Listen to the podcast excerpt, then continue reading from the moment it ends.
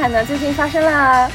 发生了很多很奇怪的事情。嗯，之前其实也有一期这个就是小播客，就是有有有有让大家听一听上海的一些声音。那今天这一期的话呢，因为今天有一个契机，就是看到我购物车里面的东西订单数待发货已经超过二十了。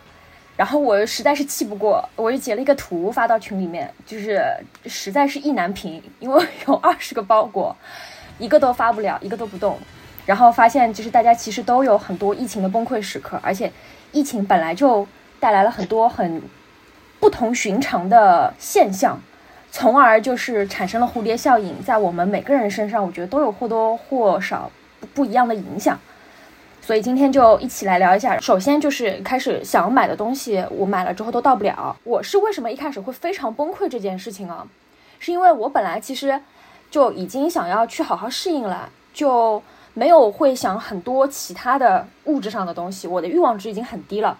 但是我有的时候就是会想吃，想做一些我想吃的东西。最大的问题就打比方说，我如果想吃意面、肉酱意面的话，那我要么就是到盒马上面去抢肉酱意面的半成品，要么就是我要自己买材料。买材料的话，我就需要意面，需要肉糜，需要番茄，需要番茄酱。然后呢，政府发了洋葱，那种大蒜这种东西，就是 only thing I have。然后我永远永远就是处于少这么一两样东西的状况，然后我死活都抢不到。这个是我当时就是。我总归会花半个一个小时的时间在网上拼命去找，就是有什么地方它是不是我可以抢到番茄酱。等我有了番茄酱了，我又发现我没有番茄跟意面了。等我有了意面跟番茄跟 番茄酱了，我又发现我没有肉糜了。就是我总归没有办法完整的凑齐所有可以做一道菜的食材。这也就导致我吃东西的东就是食物都变得其实很简单，就是一个食材清炒炒啦，或者两个食材加点盐炒一炒啦。这个是我发现我买的东西就是都都到不了，然后或者我缺少物资的一个情况。然后到了后面嘛，就会发现在家里面没有事情做，然后想搞搞运动。那我搞运动的话，我发现拿出来那个弹力带，它有没有用，很脆，然后直接就断掉了。弹力带就大概放了一年多没有用过，然后等我再拿出来的时候一拉就断。我的橡皮筋发生过同样的情况，就是变得像塑料一样了，一碰就是碎了。对的对的，碎了就硬了。对对对，就是那种情况，然后导致我就没有弹力带了。我之前是想运动，然后去楼下就跑了五千步，我真的是我看着我的那个支付宝的步数跑的，跑了五千步之后，我当时觉得。哇，我真是有一个新的开始，即便是坐牢也要好好锻炼身体，就当下觉得非常满足。结果到晚上，心脏就开始跳，然后就起不来了，就躺在那里。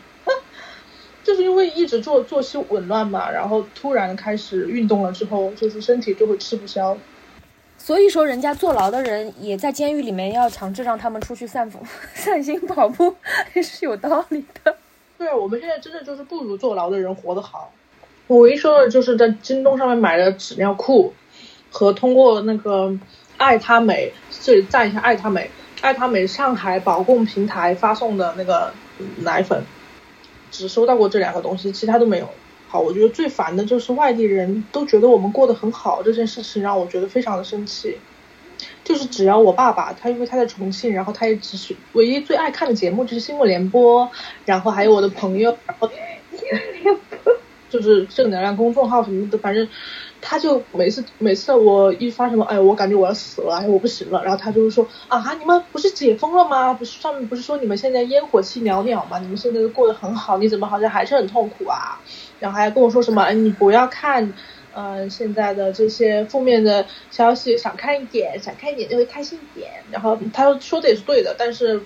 因为你身在其中嘛，你真的没有办法不看。但我觉得就是呃，年纪大的人很容易成为这种新闻的奴仆。好的，然后一个是买的东西全部都发不了嘛，然后第二点是，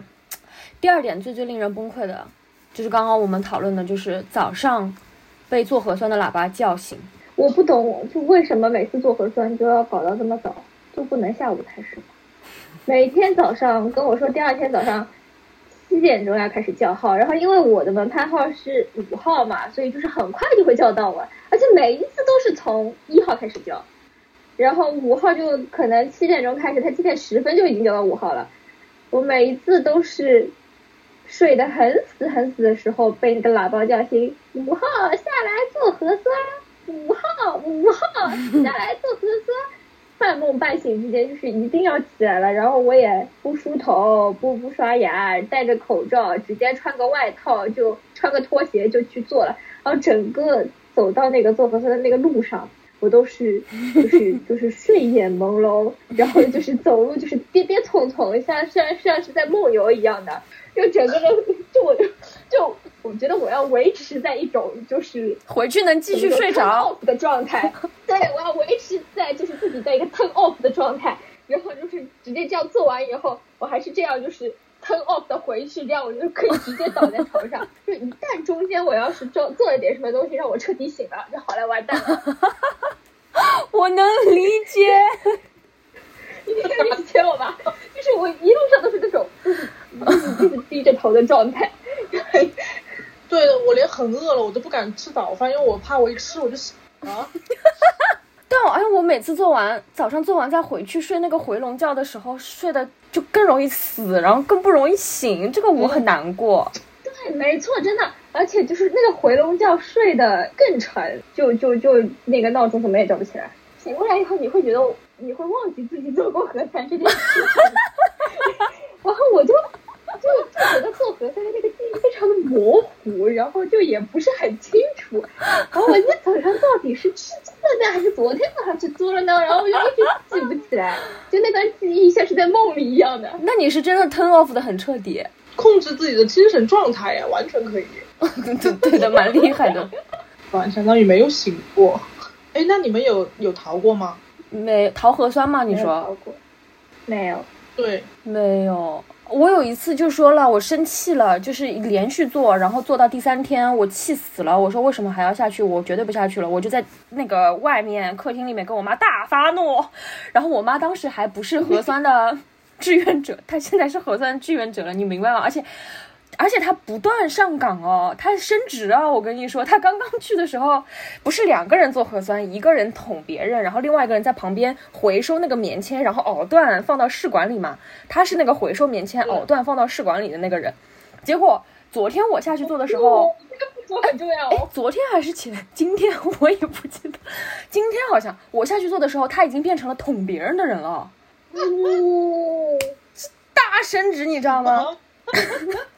然后，因为我爸也是志愿者，不是要考的吗？不是要培训的吗？哎呀，你妈真的是厉害！我爸妈都是志愿者，然后我爸更早上岗，但我爸一直是站在站在最后那那一班岗，在那里指挥别人的人，没有升职过。然后我妈就是一上去就是是旁边的那个试管插试管的人，现在已经升职到戳人的人了。然后，而且我我我就觉得，我就觉得，就是他们人数一变多，然后开始两组一起协调，我们的那个叫号的速度就越来越快，就很快很快叫到我们就是十四号就很快的，我也就没得睡了，基本上被吵醒之后就是啊崩溃中起来做，然后我我跟我妈大发怒之前大发怒，我说我不去做的时候就大家闹得很僵，结果最后还是就说啊，去做一下吧，万一你黄码啦，能出去的时候出不去啊，怎么办啊什么的。嗯，但后来发现我们楼下都有人登记的，就是你要是不下去，他应该都知道。我们也是，但是他们都不管我们。我们小区有很多人都不做，真的。因为我刚刚之前不是有稍微在目录当中提到说，我们小区分成了好几派嘛，就是极端保守派和自由主义派。然后自由主义派的人，然后我他们我们会有一个专门的小群。这个小群是怎么建立起来的呢？那就要扯到很久很久以前，最开始的一批肯肯德基的物资开始，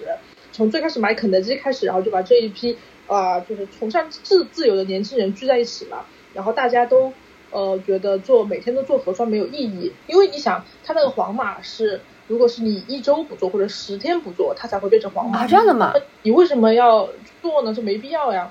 所以你就每隔十天或者每隔七天去做一次就可以了。然后他们很多人就不下去做，叫的时候，甚至我还在楼底下，我在排队核酸的时候，看到前面有一对老夫妻，就是他那个不是十管，呃，嗯十呃十个人一管，然后他们就前面那个就是工作人员就说你们两个要分开，因为前面那个正好九个人坐了，然后你们两个就要分散在不同的馆子里面，然后他们两个就不愿意，然后他们就开始骂人，就说干嘛要把我们分开？然后你们自己不是要协调一下吗？然后就说别人做啊什么的，然后就上去了，就不做了。啊，就是吵架，吵架完了，然后就回去不做。就我们小区很多人都不做，然后物业经理也不在乎，然后也没人管我们，然后可能就就有的时候到最后实在是没有办法了，我们就说，哎呀，今天今天这一次比较重要，这个这个涉及到我们小区成为防范区，所以大家都请坐一下吧。那我怀疑我们小区有不做的。我今天早上到后面那个喇叭在喊说，今天的核酸非常重要，请每一位居民立刻下楼做核酸，请没有做的居民马上下楼做核酸没有。人不做的，就要说的，好像都有的。因因为在之前，你说现在好像有一个小区可以出门了，但是之前可能两周、三周、一个月之前，我们不是所有人都不能出门吗？那说我们的马变成黄马了，又能怎么样呢？还不是一样的不能出去。对哦，对，后来我就说服了我妈，我们也有很多，然后就可以安心的睡觉，开心。门铃的那个线扯掉，就不会被他们叫醒。我也没有任何那个黄马的问题。我那个太吵了，我只要被吵醒了，我真的不去做，我在家里也是就睡不了了。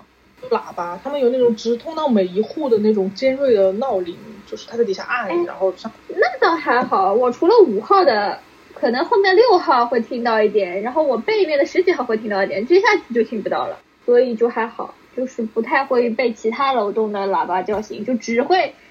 被五号的喇叭叫醒啊，因为他那个五号它是正对着我们那个门洞往上面叫的嘛，然后因为加再加上我们那个房子不是只有七层楼嘛，然后所有的窗就是都是对，就是会有呃卧室的那个主卧的那个窗都是对着门洞那一侧的，然后你只要在门洞对着那一排卧室叫好了，所有人都被叫醒。好了惨。然后刚刚还说到，就是我们三个共同的第三个就是工作交流问题嘛。嗯，我觉得我身边所有人，然后包括我，基本上就是在家办公，总归不爽的。就你且不说我们之前录过一期那个金三银四，我觉得三四月跳槽的人就很多，然后我们公司新入职的人也很多，走的人也很多，然后大家换来换去的，人家新入职的人拿不到公司电脑啊，各种，就他就是工作操作起来就很麻烦，然后他也没有正规的 orientation，然后大家都没见过面，然后就要开始交流工作，这就很难，而且一搞就是一两个月之久，就是长期这样下来，就是那个沟通真的超难的。我觉得反而这个方面我已经适应了，我甚至有点害怕，就是害怕有一天突然要回去面对他们该怎么办，就是 有点不知道该如何跟人面对面相处了，就是关久了，啊，真我的吗？有点社恐了，我感觉我从 E ENTP 变成 INTP 了。哎，我那天也在跟人家讲，我不是，我四月底的时候重测了一次那个 MBTI 嘛，因为我觉得我自己一点都不 E 了，然后不过我测出来还是 E N，我真的不 E 了。对，癌掉，整个癌掉。我我我觉得到时候再过一周还没解封，我再测一次。就是因为我们最近呃不是没有办法出门嘛。但是我们在其他区域的活动，就是全国各地的线下活动还是在持续的开展。那你就是做一个线下活动，你其实有很多东西你需要实地去看，你才可以知道的。有一些你就是光在电脑上想是想不出来的。你一定要过去看了以后才知道，哦，这个地方没有贴好，这个地方没有摆整齐，这个地方的这个行动路线上会有问题。嗯，那我们已经就是在线上能做到的都能想到的都想到了，但我们还是只能听现场的执行公司的人给我们的反馈嘛。然后就有一些执行的，就是有些反馈给我们不是很好的时候，就只能干着急。就比方说发过来的图片上面这个东西没有摆好，然后我就自己很想上手过去摆一摆，因为这是很简单的一件事情。然后你就跟他们说这个东西要摆要摆摆整齐，然后让他们摆齐以后再发一张图片过来给你确认，确认他们已经摆整齐了。然后你就是这么简单这么长时性的一件事情，你要跟他们讲，讲完以后你让他们给你反馈的时候，就可以等两个小时，也这张图片发不过来的。你就一定要在群里面说，不是你们这个地方到底摆整齐了吗？让你们发张图过来，为什么到现在还没有发？这是什么很难的事情吗？拍张照片，就一定要在那个群里发疯，就是一定要在群里就是对他们生气。但其实真的是一件非常小的事情，你一旦人过去，这些现场的小问题就就随手就撸掉了，其实是很简单的一件事情。所以在线上，包括远程，你在你在这种情况下做活动，你就任何一件很小的事情都会被放得很大，然后会让你很窝火，而且你就感觉打电话也没有用，你就打电话跟他说你现场要注意什么什么什么什么什么，你跟他说了四五个点，但是你之后他是不是真的有具体落实到了，你也不知道的。我们那个活动在在广东嘛，就会有广东的同事帮我们线下过去盯场，然后那个那个我们不在，那个广东的同事就是像放大镜、显微镜一样看我们整个活动，然后他会拿手机拍出所有有问题的地方，然后然后列出来的问题就一大堆，然后我们就很不好意思的，因为毕竟是在区域的同事面前，就是虽然他是说帮我们去现场盯嘛，但是他能找出来这么多问题，然后我我我就是森炮是觉得有一点不好意思的，然后再跑过去骂我们执行公司说你们怎么这个事情都没有，你这点 sense 都没有。但其实这些事情你会觉得是非常基本的事情，整个的沟通情绪上面也没有办法很好的得到反馈。还有就是叫人也，就是叫人没有反应嘛。不像你在办公室工作，你要你有很急的事情，你要找这个同事，你就可以直接走到他座位前面，或者直接拉到他把他拉到会议室，里面一起讲，把这件事情就讲掉了，就感觉工作效率上非常快。但是远程的时候嘛，远程的时候你你就是一句话发过去，也是落落在地上的，然后你要等一会儿，有可能这个人要等个十分钟、十五分钟、三十分钟再回你消息，然后那那一段时间就如果是很急的事情的话，就会非常着急。你要约人讲电话的话，你也要约好一个时间，然后你再打电话给他，有可能他会突然没有听到，然后你的话又没有人接听，你要再过两分钟他发出来他才给你打回来，哇，这个这个时候真的是好崩溃啊！我感觉听下来嗯，S 确就是实还是一个蛮 要工作、工作蛮认真的人。我说好啊，好认真，你就会觉得你在工作的时候就会就会变得很累。就其实平时这些事情都不是什么事事情的，但是就是因为远程以后，嗯，可能那会我会觉得很好笑哎，我会觉得很开心这种 情况。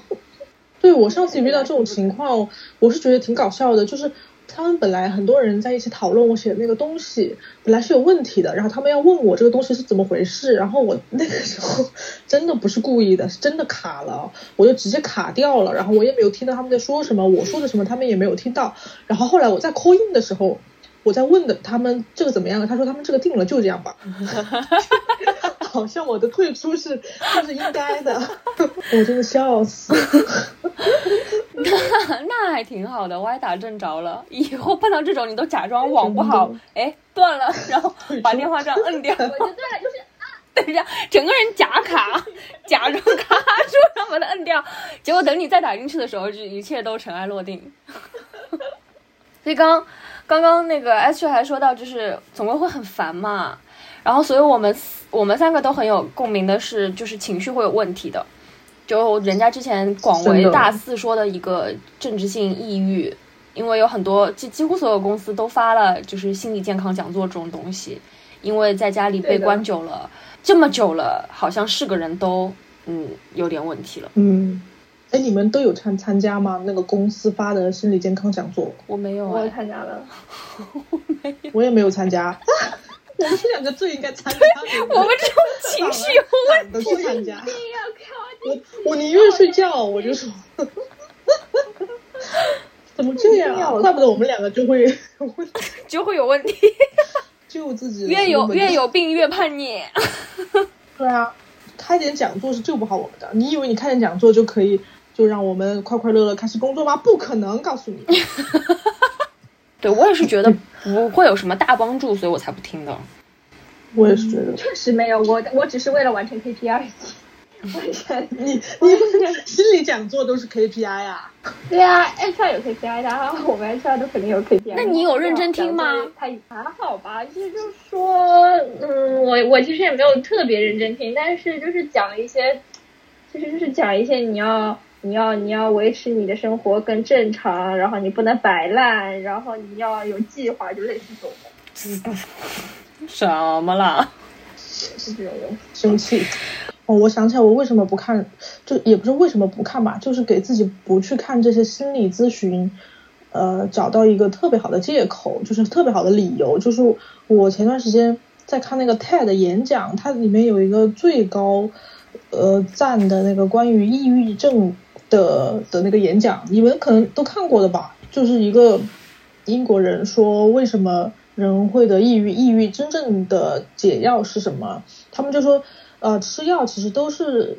不只是暂缓，就说你其实已经有，你应该看过的，对，就是说你吃吃药了，只是给你暂时性的一种急救，但是你如果真的是想要从根本上摆脱某一种疾病，你就是必须要去获得你真正想要的东西。就是有，就是他之前举了一个例子，我觉得举得特别好，就是说一个农民，他只会种水水稻，结果后来发了洪灾，他就再也没有办法做种水稻了，他的水稻就就就全部枯死了，然后他就得了抑郁症。他就一整年都在床上什么都不做，然后后来就有个医生是南非还是哪里的，就跟他说，给他牵了一头牛，跟他说你其实可以挤牛奶，然后他就开始从从挤牛奶开始，然后就慢慢的变好了。我觉得这才是我们真正需要的。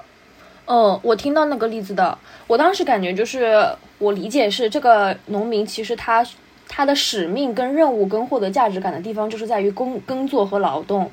所以他。他只要没有了这个事业跟事情做，他就会容易抑郁。但是人家就给他牵了头牛过来之后，其实是把他就是往那个农耕社会，往那个就是，哎，畜牧业，就是往农业、往畜牧业发展了，就是一样的事情。但是他让他找到了自我价值，找到了工作的意义啊什么的，他就那个就是对生活的希望就又会回来，才就真的从根本上解决问题。可以就实现自我价值，还有就是可以真正的去看到自己可以真的去改变一些东西，而不是对所有东西都无能为力。为其就是我们现在正在面对的，就是没有办法，真的没有办法。无论你转发多少的东西，无论你就是有多大的怨气，无论你怎么样，反正就是没有办法改变。对的，无法改变。所以我后来就是也不想看了。我能做什么呢？也不是说没有同情心吧，我只是就太多时候觉得面对这种现状，我。去散发我的同情心也好，我去感到难过也好，这些事情都没有任何帮助，没有实际的意义。所以我就是有的时候会收起这部分情感泛滥。我就是想说，如那些真的特别远的人，我也管不了了。我就是管好我自己，管好我家里人，然后有能力的话，管管我楼上楼下的邻居，大家以物换物一下。我觉得我能力有限，我实在是管不了那么多了。然后在我管不着的情况下，我还是尽量就是不要让他们特别影响我自己的情绪，影响我自己的生活。对的，我就心里面觉得会有点憋屈、难受、抑郁状态。其实我觉得自己就是有种被夹在夹缝里面，然后也找不到出路，然后很难受，有的时候会低落。我觉得其实就是因为现阶段。感觉做什么都没有用，就算你工作上你在 plan 一件事情，你也不确定它最后真的能落地，什么时候能落地？错过了这个节气，这个这个季节，这个卖货的点，它就可能就没有了。这个特别是做服装的嘛，它到了后面就是你你穿不了了，这个厚衣服对吧？你还在做，那万一又出现什么变动？现在什么事情都说不准。什么都在变，然后你说不清楚它到底哪一天这个事情才会完全过去，就是所谓的彻底的解封。我觉得好像都等不到这一天，很被动，很被动。然后你说要有个人的话，我那我在家里面就积极生活，我觉得这是我唯一可以做的了。但是你说我要是学习健身，对吧？然后特别自己照顾好自己，但我都没法出去，我也不知道我自己有哪一天可以出去。然后出去之后，肯定劈头盖脸迎着的都是很多很多的工作。又会觉得好像你你真的在做这些积极向上的那种现充女孩，到底 对我来说就是给谁看呢？意义是什么呢？就是只能说保持健康吧，就是最终的目的。哦，我之前就是甚至有一次，就是在楼下的时候就觉得，因为我因为我的另一半是可以在外面走的，所以我总是通过小区的铁栅栏跟他交流，感觉就像铁窗泪一样，真的就是隔着铁窗，然后跟他说话，然后他把物资这样递进来，啊，真的就很像那个北朝鲜这种感觉，反正我就会有一种我真的是身在一个大牢里的感觉，然后我就会告诉自己，既然已经坐牢了，别人坐牢第一步是干什么？健身锻炼身体，这样你才可以在监狱当中就是保持不保持自己的能力吧，就是无论是以后会发生什么样的冲突，无论是会要面对什么样的未来，就是一个良好的身体、一个健康的体魄、一个大块的肌肉总总是没有错的，我就会这样去想，然后我就我就我就开始跑步跑了两天，然后跑了两天之后，我的心脏就不行了，因为关的太久了，就是已经心肺功能下降，然后加上你剧烈运动之后就，就就就彻底完蛋。所以，啊，那我我真的还好哎，我觉得我没有到这种特别悲观的程度，就是我还是挺积极的，我就有一种那还能怎么办呢的 的感觉，嗯，就是有一种嗯那还能怎么办呢？大被关在家里，大家都被关在家里，那万一我被感染了，要去住方舱，根本只能住了喽。嗯，哎呀，对我也是破罐子破摔。怎么办呢？根本我还就就就有一种我我我他妈还能怎么办呢那种感觉，然后想说算了，就是我就保护好自己，尽量不要被感染吧，然后就待在家里等。我就想说，那总有一天要放出去的喽，然后就看什么时候放出去喽。我妈，既然大家都被关在家里嘛，干嘛那就这样吧，就 就就有的时候会这样想。你真的是心态王者，对，每个人心态不一样的。我但是你真的，我我们真的应该学习你这样的心态，salute。我是循序渐进的，我有一度就是会那个暴怒，就是我的欲望值值嘛，就是以这种就是阶梯式下降，然后我的那个情绪平稳水平呢，就是在波动中慢慢的达到了平稳。我在被关，因为我很早就被关了，我三月十四号其实就 officially 嗯小区封掉了，我后面只有十八号的半天出去过一下，所以我昨天算了一下，我已经超过两个多月，六十四、六十五天了嘛，到今天的话。在我被关差不多一个多月的时候，就有种像人家戒毒啊、戒烟的那种状态，就是你容易有 容易有很强的戒断反应或者干嘛。所以我从半个月、一个月到四十五天，我感觉都会有间歇性的愤怒跟，就是感觉无无处发泄的那种焦虑。到今天，我觉得我就是从前十天到现在都还就是比较平稳的。对，甚至我知道说我可以出门啦，或者准备要去上班啦，要复工复产啦这种新新闻的时候，我都内心毫无波澜。也不是说我不相信，我不希望有任何事情再来影响我，就是我已经适应了，我就在这个状态里，好吧，我就就这样吧，你知道吗？对，我已经不想复工复产了，可以这样说吗？但你其实一直在攻和产啊，就我已经把这个地方变成了我的 comfort zone 了，无法走不出来了。嗯，我觉得这个好的一点也是，就是不说我们今天虽然聊的是疫情崩溃时刻，但是我觉得有好的一点也是我在家里面，实在也是可以做很多在公司你肯定不能做的事情嘛，对吧？就是你想躺的时候，你可以往那儿随便一躺，躺十分钟，然后你想吃东西，你就可以自己想烧就烧，对吧？想吃什么有很多可以随处都可以拿到的小零食。然后你要是想要就是放空一会儿，你也可以，就是在家里总归还是一个舒适的空间。就是你你就是人家为什么要 work from home，就是 occasionally，也是能让你就是在家里面舒适的情况下，然后省掉通勤时间的，调剂一下上班的状态的。就因为这点，我有的时候还，想说，对，所以你知道，就是有一度就是就是在封封封之前嘛，有一度我上班上的特别烦的时候，我还想说，好像我防后结结果没想到我防后后不到那么确实我最近就是其实也没什么事情，就在家里躺着，就就就就有的时候，比方说十二点的时候，正好今天也没有特别忙，呃也没有到十二点，然后十二点的时候就在家里躺着，就就想说午休，那我就啊、也不是很饿，先不吃午饭了吧，那就在床上睡一会儿吧。然后呢，我会它差不多每半个小时一个闹钟，就是因为为什么是每个半个小时呢？因为我在想，就是如果人家发我消息，我差不多最迟半个小时不回是可以的。好严厉呀、然后我就自己半个小时一个闹钟，然后我就睡睡睡睡睡，然后闹钟醒了看一眼手机，没有人找我，好继续睡睡睡睡睡睡睡。然后哎，如果有人找我的话，那我看看是不是重要的事情，如果不是，然后就不是什么重要的事情，就顺手回掉，然后继续睡睡睡睡睡睡睡，就这样子。我可以睡个大概一个半小时吧，差不多。我那我就直接睡了，我不会定闹钟的，我不愿意会。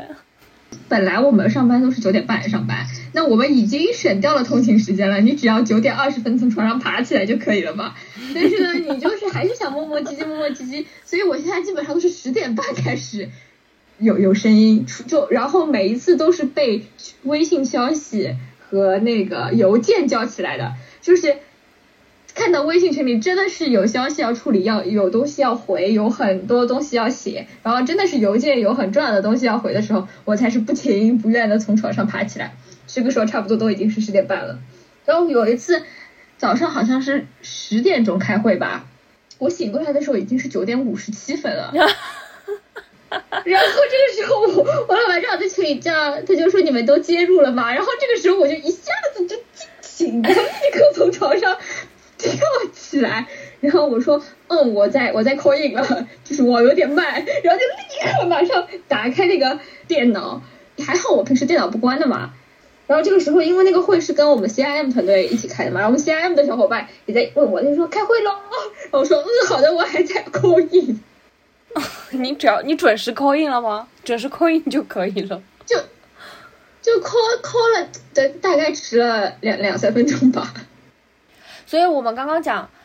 我们四个人共同的疫情崩溃时刻，基本上就是买的东西不发货，早上被叫起来做叫叫吵醒做核酸，然后工作交流上面很多令人烦躁的问题，以及嗯产生的情绪问题，一些政治性抑郁嘛。然后其实我们自己还有自己各自情况不太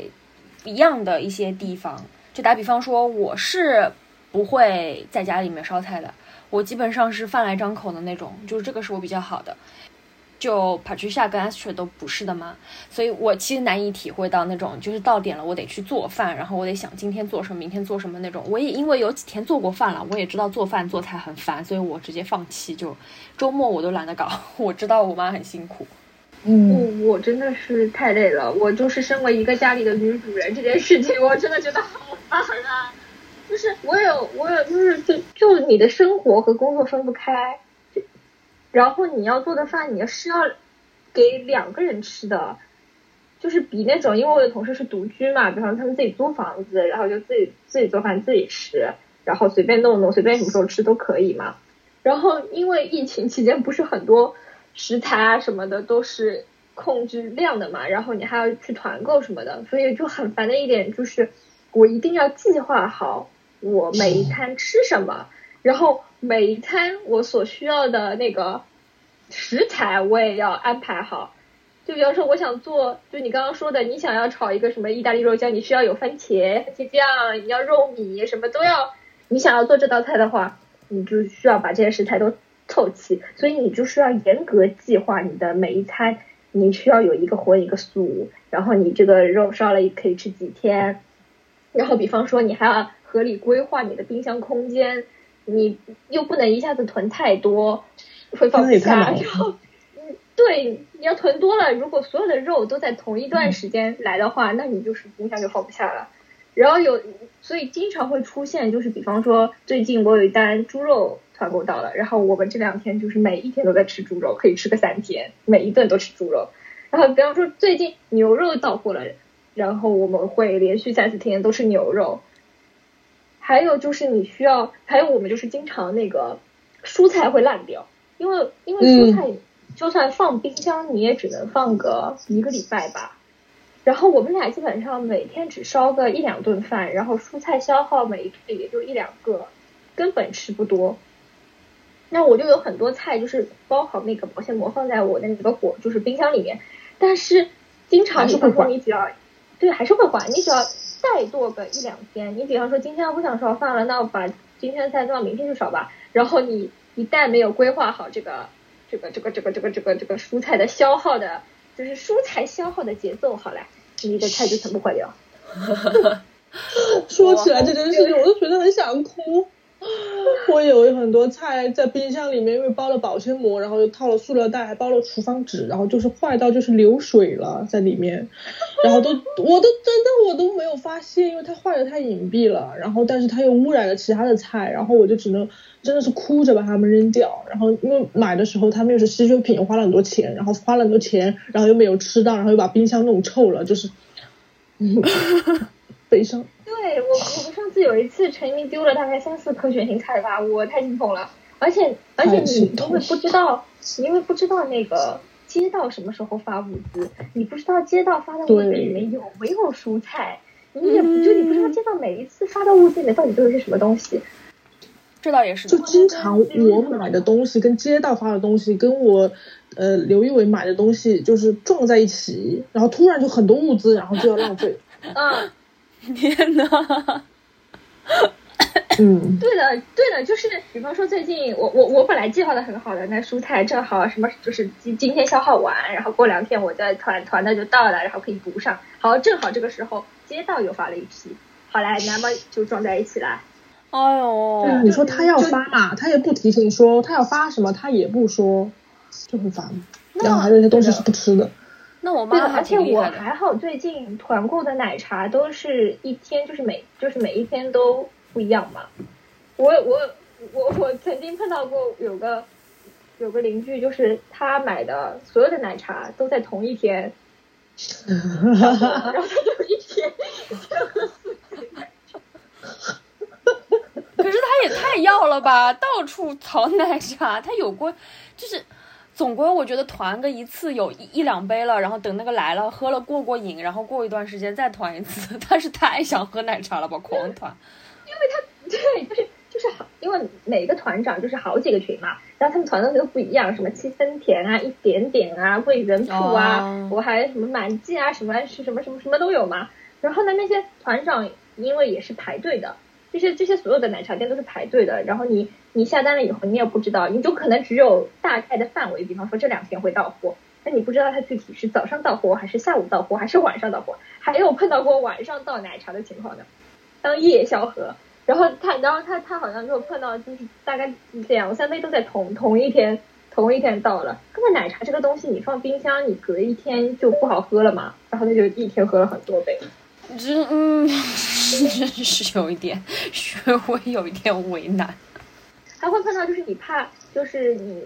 之前比方说买的买的单，然后结果他跑单了，就是退被退单了，然后你就突然之间就就就就就空缺了，因为我们之前团过一次豆制品嘛，但豆制品他就说我们这个套餐里面有可能有一两样会根据缺货情况会有更换的，所以每个人以自己实际收到的为准。我们群里面就有一个人，他想做油面筋塞肉的，他肉米都拌好了，什么东西都弄好了，结果他收到的那个豆制品套餐里面没有油面筋，然后他就很崩溃，他他就说我。他就说我我我就等着油面筋下锅了，我已经连肉米都拌好了，我都已经算好豆制品到货的时间，正好可以赶上这顿午饭的。但是居然那个套餐里没有油面筋，他就在群里面喊，就是说谁谁的套餐里面有油面筋啊？我要 我家里有油面筋，他说我不要腐竹，我要油面筋。然后呢，呃，说那油面筋给你吧，我我我要腐竹，我也我不要油面筋。然后他们在千里迢迢再让志愿者帮他们把这个东西换一换，就很搞笑。哦，好惨啊！我听听也真的是烦对的，要我也觉得好死惨，虽然很搞笑，但是还是很惨。对啊，因为这根本就说明了没有办法计划任何事情呀。而且你你你知道，就是说我忽然想到，关于我怎么处理食物这件事情，我基本上就是要么跟跟我们小区的团购，要么就是去叫外卖嘛，外卖就是附近我们小区附近开的那些超市啊，来一份就是这两个，我觉得东西都是可以叫到一些东西的。而且我感觉就是我们这边不太有人喝如实酸奶，但是我喜欢喝这种，就是我早上榨汁喜欢这种。我也是。对，没有这种没有糖的酸奶，我觉得蛮蛮合适，跟水果榨在一起，我就会。买，然后用就库存是有的，就不会被别人抢光。相反，一些别的什么光明牛奶都会被抢掉的。然后我可以抢到 如实牛奶，但是很多其他的库存就就都没有嘛。然后就算了，我超市里面会抢得到。但来一份这个地方，就是它，它还蛮热门的，它会有很多种类的零食，然后基本上就是男女老少通吃都喜欢的，所以很抢手。饿了么跟美团上面都一定会有。它的这两个平台，而且都一定会有那个不同的货源，都一定会上架。但是呢，它货源又不一样。我喜欢的南瓜面包又只有饿了么有，但是我喜欢的某一款牛轧糖又只有美团那个平台有。我我已经是反复 check 了超多次了，然后不同的平台上，这家店居然有不一样的货，我就先服。然后再有一点就是，我难得就是我，比方说我一个小时 check 一次饿了么，我点开发现，哎他妈的那个来一份开门了。我就点进去，然后把我要的东西啊迅速哒哒哒哒哒加购物车，大概花掉我两分钟时间。我当中承认，我大概犹豫了有半分钟，是不是要买这个买那个？差不多买到一百块钱够了，我就不要买太多，万一我也就是零食这种东西吃的太腻啊之类的。等我都选好准备下单的时候，哎，他就会告诉你，像商家已已休息，请过会儿再来。然后我后来摸到了规律了，就是这家店一个小时或两个小时里面就会开这么两分钟、三分钟。然后你又要在这两分钟、像三分钟里面迅速点进去，快速把你要的东西哒哒哒哒哒哒全部都加完，在一分钟 里面下单，不然的话，它基本上等你下单的时候就是关掉的。所以我到了后面对待来一份就是手速非常快，而且都是想好了自己要什么，或者说就是乱挑一通，全部都加了，买了再说。就你知道这种非常规操作，平时你怎么可能有啊？什么店一会儿开一会儿不开的？是的。我们每次就是因为我们小区后面有个锅圈实惠嘛，就是专门卖那种火锅的那种呃那个什么调料啊，火锅的那种菜啊，还有那种切片的那种什么肥牛肥羊这种这种专门的一个叫锅圈实惠的地方。然后然后他也是的，每一次上架的东西大概就是开五分钟，因为你在五分钟里面，他就会把所有东西都抢光。然后他们这个这个这个他们当天的就是。怎么说？工作量其实就只有这五分钟的时间，里面卖掉的东西。然后他他会有一个群的，然后他每次上架前会提醒一下，就是今天呃大概什么十一点零三分，就还不是整点哦，十一点零三分会开门，大概五分钟左右，大家有需要的可以过来选购。然后然后我们就是听到这个消息以后，就赶紧去去那个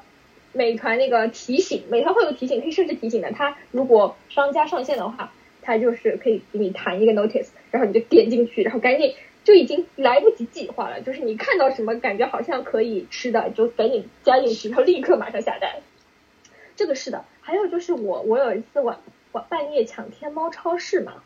因为我不知道你们天猫超市，你你就李路奇，你可能天猫超市一直不能买，但是因为我家这边离嘉定比较近，然后天猫超市在嘉定正好有个仓库，所以有段时间就是我这边天猫超市在半夜的时候就是货特别全。然后我就每天晚上都在那里。所以有一天晚上，我有的时候我我会觉得自己在做梦。我有一天晚上抢到了什么乐事薯片大礼包，那时候我就想说，我这是在做梦吧？我但我不管，我就先下单了。而且还有一天晚上，我买到了无糖可乐。那个时候还是四月中还是四月底的时候，反正那个时候可乐就是还是很稀缺的那个状态。然后天猫超市居然上架了无糖可乐，而且是那种。大概半夜两三点钟吧，我就是修仙的时候刷到的，然后我还买了大概两三箱的那一种，我当时就一直在纠结它到底会不会发货，结果它还真的发了。我那天晚上就是怕它把我的可乐退单，我就买了无糖可乐，买了大瓶装、小瓶装都买了，然后还买了可乐纤维加、雪碧纤维加、怡泉什么什么怡泉怡泉的那个苏打水，还有那个。万百胜像矿泉水，反正我买了好多好多好多饮料，然后我就很怕他给我退单，但结果他都给我发货了，然后当天就是拿到的时候，才就是就是我们下去拿的时候，就是很壮观的好几箱的饮料就放在那边，然后我感觉质量骂死我，但是我还是很开心。天哪！对的，我的天猫，我在天猫超市上还买过非常多，我在天猫超市还买过一百二十块钱的出钱一斤，好像是三十包吧，对，三十包出钱一斤。怪不得你的蔬菜吃不掉啊！感觉你跟 对一会儿是锅圈实惠，一会儿是 方便面，一会儿是这个那个，反正就从来没有吃过蔬菜。我刚刚就想说，他这个人，他跟陈一鸣两个人本来蔬菜吃的就不多的。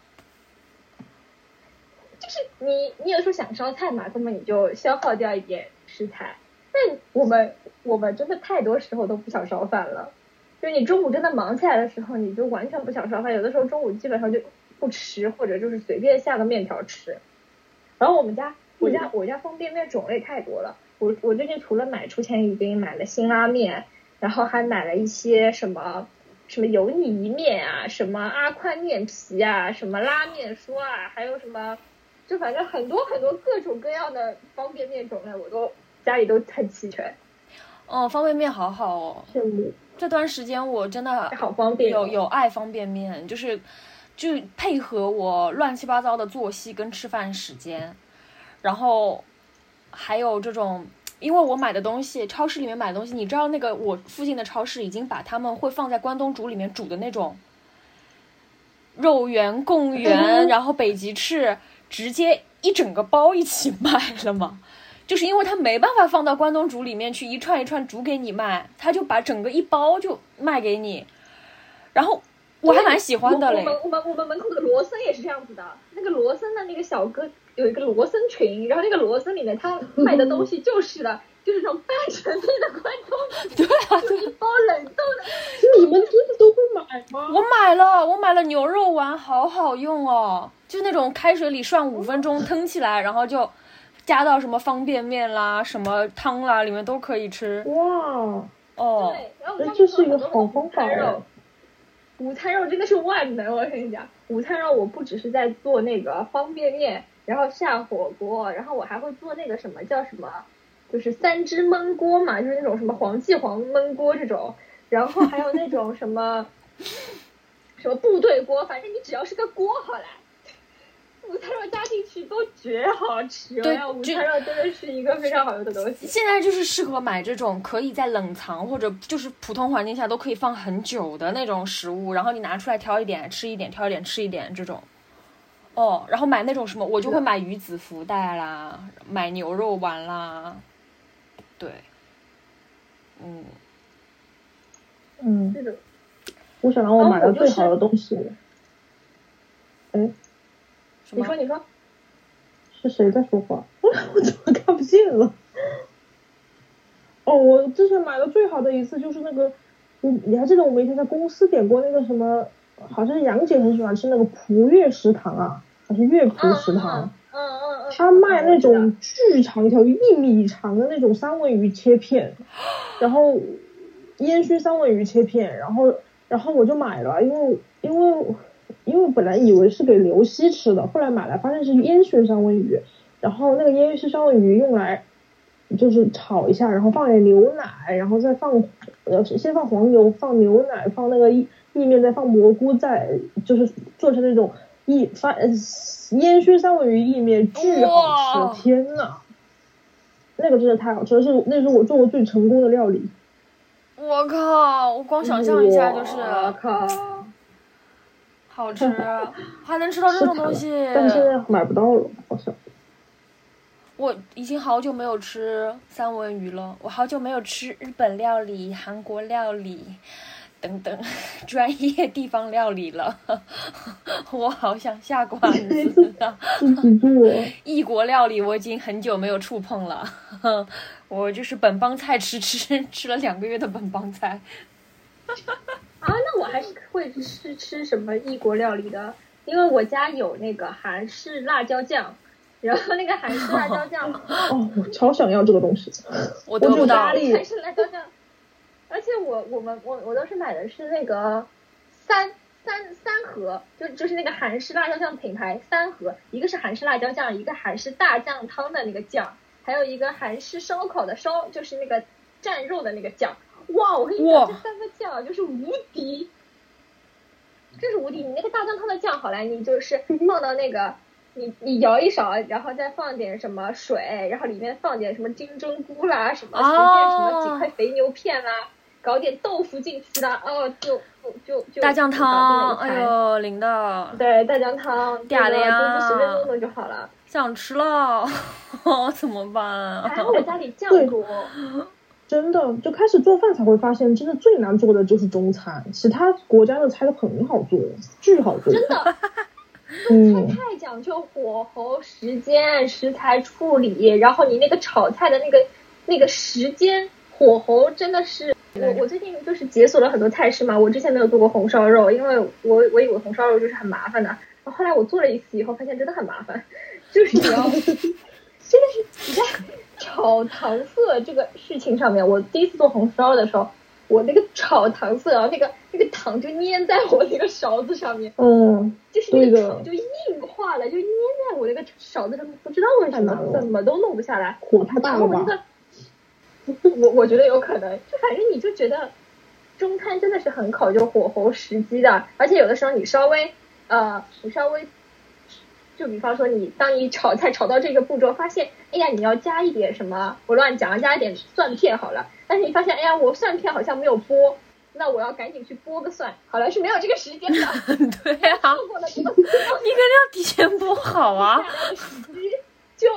就没有办法了。那有的时候会忘记，我经常就是准备了三四样，在炒的时候发现我其实还有两样没有准备。还有那种做做菜你，你万一就是加冷水、加热水，还是很有考究的。基本上不能加冷水。对啊，对的，我以前不知道的，我我总觉我加了冷水，加冷水就会老。对，加冷水就会老，我后来才知道。哦，现在真的，我真的好多厨房常识啊！我现在已经比比我妈还会做饭了。哇！但家里面你还有空做饭吗？你上班？有的，因为我们工作不太定，是不是我不是每天都做饭，我可能一个星期做一次吧，做一两次。我我也我觉得这也是我的极限了。我现在也是一个礼拜做个两三次这种。对啊，每天真的没有时间。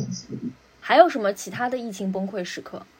作息，我我还写了个作息，你就觉得在家里以后，你就会开始想要晚睡觉，然后早上起不来，就是非常自然的一件事情。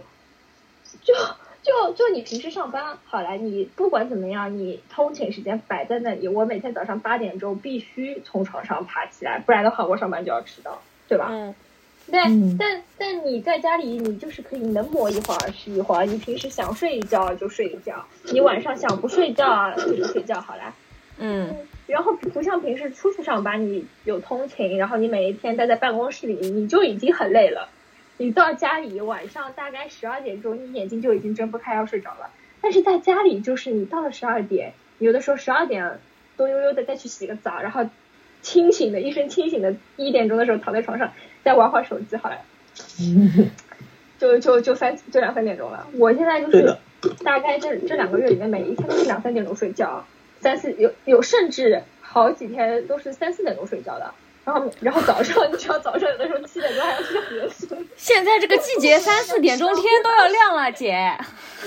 哎，你真的好强哦！我发现你是我们所有人里面心理和身体都是最好的一个人。但我就是就是我就是每一天每一次觉得自己两三点钟睡觉的时候，你都会感觉自己要死了。而且现在我脸上好一点了，前段时间我脸上就是这边都是发那种痘痘，发的非常严重，就是那种硬块的那种囊肿痘痘，它就是发也发不出来，也没有脓血，但是就是一块硬块在那边。然后我是最近才开始慢慢消下去，脸上基本上好一点了。前段时间就真的是脸上发的一塌糊涂，然后晚上还是睡不着觉，真的是睡不着，而且经常 我是想睡说不着觉。那这个痘痘不会让你想早点睡觉吗？这还是睡不着吗？不会，还是睡不着，又又然后然后每次睡不着就很崩溃，然后但是就是这样恶性循环，反正就是我一整个到现在为止，我就没有一天晚上是早于十二点钟睡觉的。嗯，我基本也是吧。天呐，我就是这个无法正常作息，你就感觉自己的生物钟也乱掉了，而且你晚上稍微处理了会儿工作，你就会觉得好累哦。我我我怎么还在工作？我要有一点自己的事情做，然后 我也会。就会更是的晚。对的，想要自己的时间就会加跟我说完班了，看个电影，稍休息一下，结果就看到一两点钟。嗯，但我还我还不太好的是，我都没有办法很集中精力的，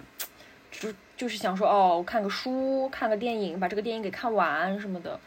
很难。就我更多的还是碎片化的那种，看看手机，打打游戏。就是我，因为看电影也会让我思考，要动脑子的。我不想再动脑子了，我只想做让我脑子完全放松很累的事情。对，对的，很累的，看电影很累的，看美剧也是的。最近我看美剧好累啊！我最近看那个美剧都是，比方说看二十分钟 休息一下，暂停，然后去做点别的事情。真的，我最近就就是停不是下来。真的，我就是就我前两天问你们，就是看的那个亢奋嘛，我最近嗯就是看这个亢奋，我都是看个二十分钟。然后就觉得有点累了，不是累在哪里？是它里面吸毒吸的太累了。然后亢奋无法不至于承受到那么累吧？我以为是烧脑悬疑剧。一点也不亢奋，就反正就是就是看了以后看就觉得亢奋越看越累啊有点无聊了，就不想看了，然后去做点别的，然后等一下回过头来再看一会儿，然后然后有的时候上班可能。啊，突然没什么事情了，可能看个十五分钟，然后哎呀有事情了，好暂停，然后自己再搞点别的事情，这个感觉蛮爽的，忙里偷闲的感觉蛮爽的。对的，没有嗯嗯嗯，哦，对，想起来可以推荐一个美剧给你们，叫《Mix》，我不知道你们有没有看到《Mix》呃，那个那个中文叫什么？风骚女子啊。啊，对，但是真的很有意思，这个剧就是属于你可以很快看完，因为它每一集只有二十几分钟，哦，我发在群里，好的，好的，那我就很好笑，主要是很好笑，而且还可以看到很多很多的屌，我我这段会也不是为了看屌，这但这段我就是剪掉了。我我我还是不不想看了，我看亢奋都看到就是特别，就是他他那个画面太直接了一点，对，一点没有这个也，然后很直接，感觉很，有意思。对，有些画面我知道就他就是那样嘛，我也不是害羞，我只是觉得就是视觉冲击力太强，然后有一些实在是太丑陋了，我就真的不是很想要看。但他就是这样怼在你面前，我也有点对的啊，为什么要这样对我？对的。啊，我觉得，嗯你不，得有美感一点，黄一帆要说，我还挺喜欢看的。感一点。可能我就是想看吧。脑回路也不嗯对的太一样，对。还有什么疫情崩溃时刻？崩溃啊！我我我还有一个也不算是我崩溃吧，只是我觉得有些小小的不爽的一些事情，但我觉得这个事情可能也不仅仅存在在我们这一个小区里面，肯定就是全上海很多很多小区都是在同时经历的事情，就是这些团长啊，很多很多的团长。他们会在小区群里面去垄断他们的这种卖货的资源，就是如果别的人想要去联系这个商家，他们是觉得不可以的。首先，他们他会在这个群里面去阴阳怪气你，说你有能力保证这个货送到每一个人家里吗？啊，你有能力销杀好吗？那如果弄得不好，你全部都要承担责任哦。他就要这样阴阳怪气，为此就是因为别人动到他的蛋糕了。哦，然后他不仅不让别人去触碰他的资源，然后他也不允许别人去团购别人自己想团的东西。嗯，比如说他要去买一些什么红宝石蛋糕，他就会觉得这是刚需，不知道为什么。但别人想吃肯德基、想吃麦当劳就不是刚需，这就不让别人买，嗯嗯嗯。我看到就是很讨厌。我看到有有我有同事，他的小区的团长就是很夸张，我就觉得人不能有点权利的，就是现在就是乱世之下，嗯就是越来越多那种很很就是很谋一己私利跟非常怎么讲呢，非常小气的那些人，就想在这个时候出来掌握权力了，这些。人一旦当道就很难搞，比如说有的人做志愿者，他不是为了真的帮助别人，他就是想有权利，所以他可能志愿者志愿者嗯发现、哦需要有些东西被规矩被控制了之后，他就把自己的权利范围放大了。呃，一旦上面就说我希望你们最好没事情不要下楼去，他就会开始就是一个第一个站出来，就是做那种红卫兵，做那种斗士，感觉明明你是志愿者应该帮助别人，他要跳出来，他要去就是纠察别人。就说都说了不要下楼，你为什么还要下楼？然后变成了一个权力组织，然后所有的志愿者呢，都为了想跟他一样去掌握这个东西，然后想要站在好像似乎在这个小区里面比较高的一个位置，就变成了一个那种 那种纠察联盟，就不再是变成志愿者团队了，变成一个纠察组织，连居委比居委会管的还宽，对，然后开始贴那种公告，就是有人会在自，就是有的志愿者会在自家阳台去看楼下谁出去了，然后把它放大偷拍下来，去做那种什么那种曝光海报，什么曝光台，都给它取个名字什么的。是，对，终于有这个闲工夫搞搞自媒体吧，真的太有才了，就闲得慌，就是在 小区里面就抓抓别人，然后要通报批评，然后要提醒人家，还说什么一下这些人，如果你们再不听劝，再被发现，取消你们下次团购资格什么什么的，就上纲上线，给他们 立规矩哦。就是谁赋予了他这个能的，我就想说，给你能的，真的就是你怎么的？你还堵了人家吃饭的那条路了吗？就是谁给你这个权利啊？牛逼的不行了！就还有人，我刚才说一个超级荒谬的那个小区里，一个女的说是卖保险的，然后她整个就做了一个，就是我我给你看过啊，给你看过吗？就是是一个很复杂的用。Mac 的一个软件做出来的那种工作流程表，大概三四页，然后去把我看过，我我对对对，哦去把从团购最最一开始开始的所有的分工全部都列清楚，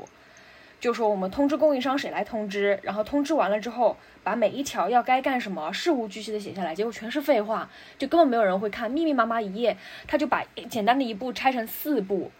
就是去跟供应商联系这件事情，他要他要去说说什么提前联系、准时定量，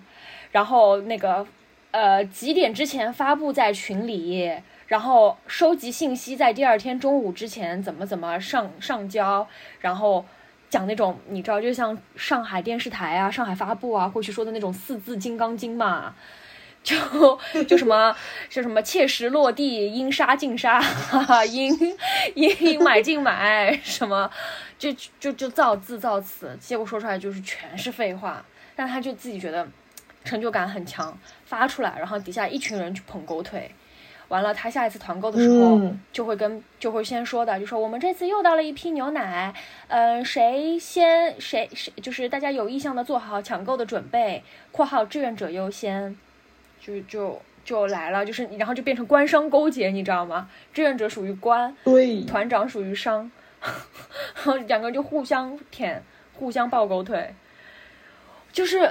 居然就这么短短的时间里，在很在我身边的一个小区里，就鲜活的发生着，我真的是，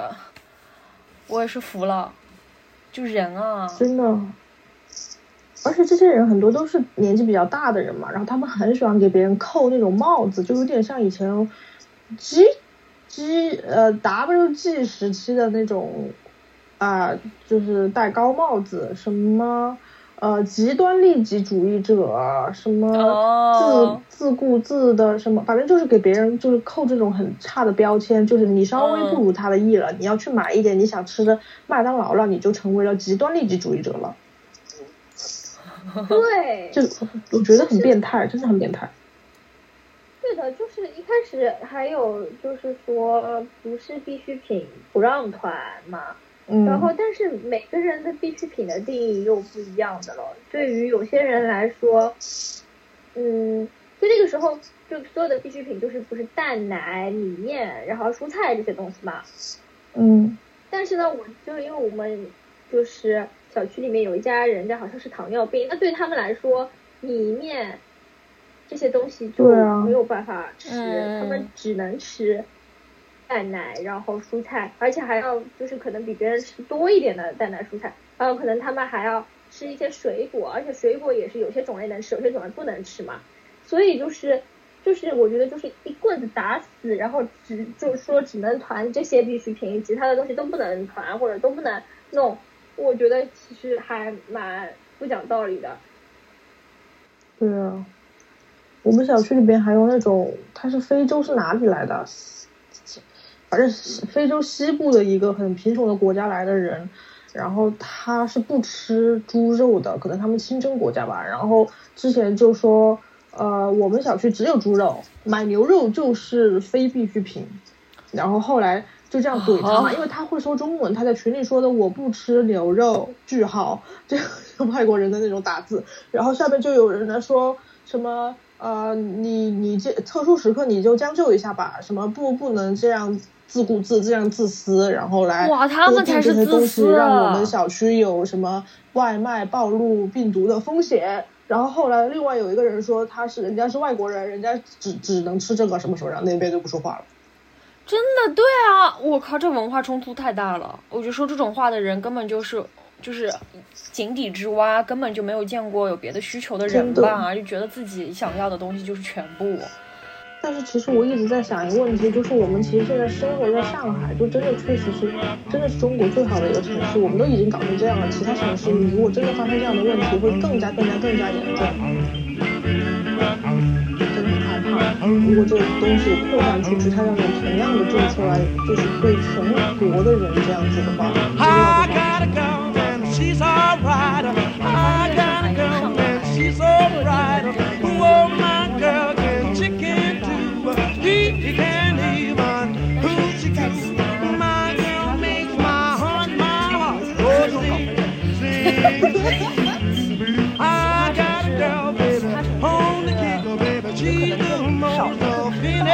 然后更多老 We go out